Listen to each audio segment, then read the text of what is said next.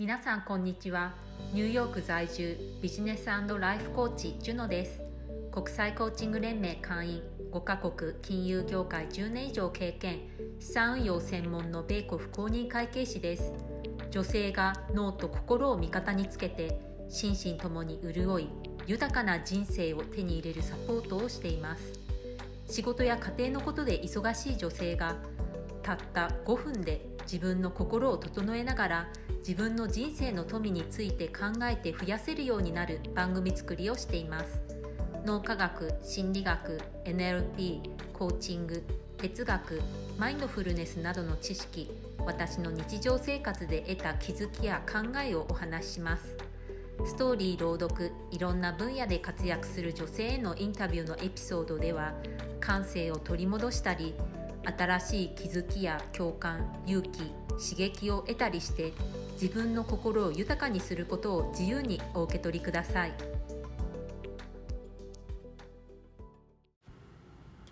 今日はやってほしいことをやってくれない夫の愛情表現を考えるということについてお話します。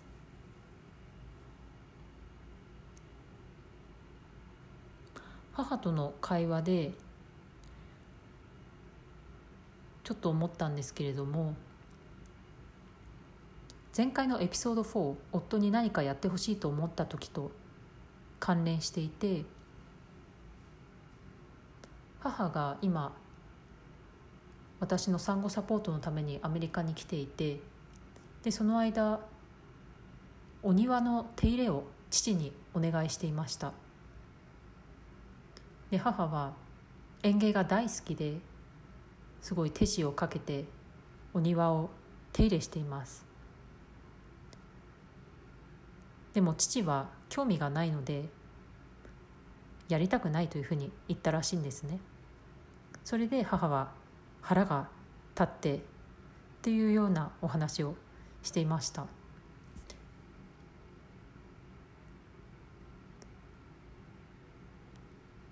でその時に私は父が母に対してやってくれてるということを思い出してそういえばお父さんこういうことをお母さんやってくれてるよねというふうに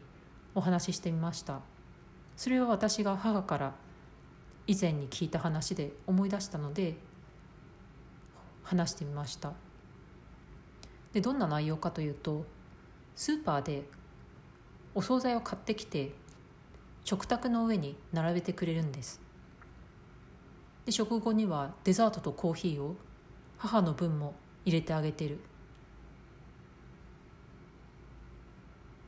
で母はお料理が得意でで特にスーパーのお惣菜はいつも同じようなものを買ってきてというふうに話をしていてあんまりこうありがたみを感じていないようなそんな感じだったんですね。で母は自分で料理得意でできるからスーパーのお惣菜は別にあってもなくてもいいんですね。なのでそんなにありがたみを感じてないでデザートとコーヒーもあったら食べたり飲んだりするけれども別になくても大丈夫なのでそこまでこうありがたみを感じてないんですねで父は食べるのが食べることが大好きででスーパーで買い物をするのが好きなのでで自分の好きなことをしてで母も母に対して良かれと思ってやってくれてるんですね。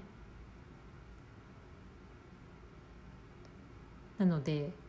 母にとってはやってほしいことではないかもしれないけれども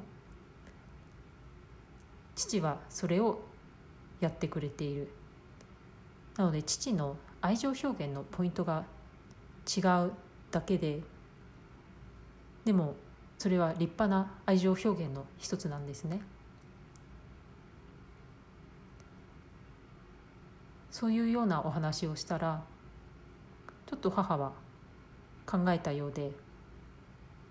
腹立たしい気持ちが和らいだようでした。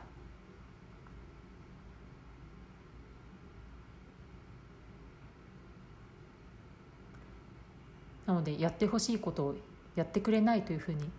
ちょっと腹立たしく思っている時にはでは夫がやってくれてることは何だろうというふうに考えてみたら少しは気持ちが和らぐかもしれません前回のエピソード4でも夫に何かやってほしいと思った時というところでもお話ししたんですけれどももしよければそちらも参考に聞いてみてください。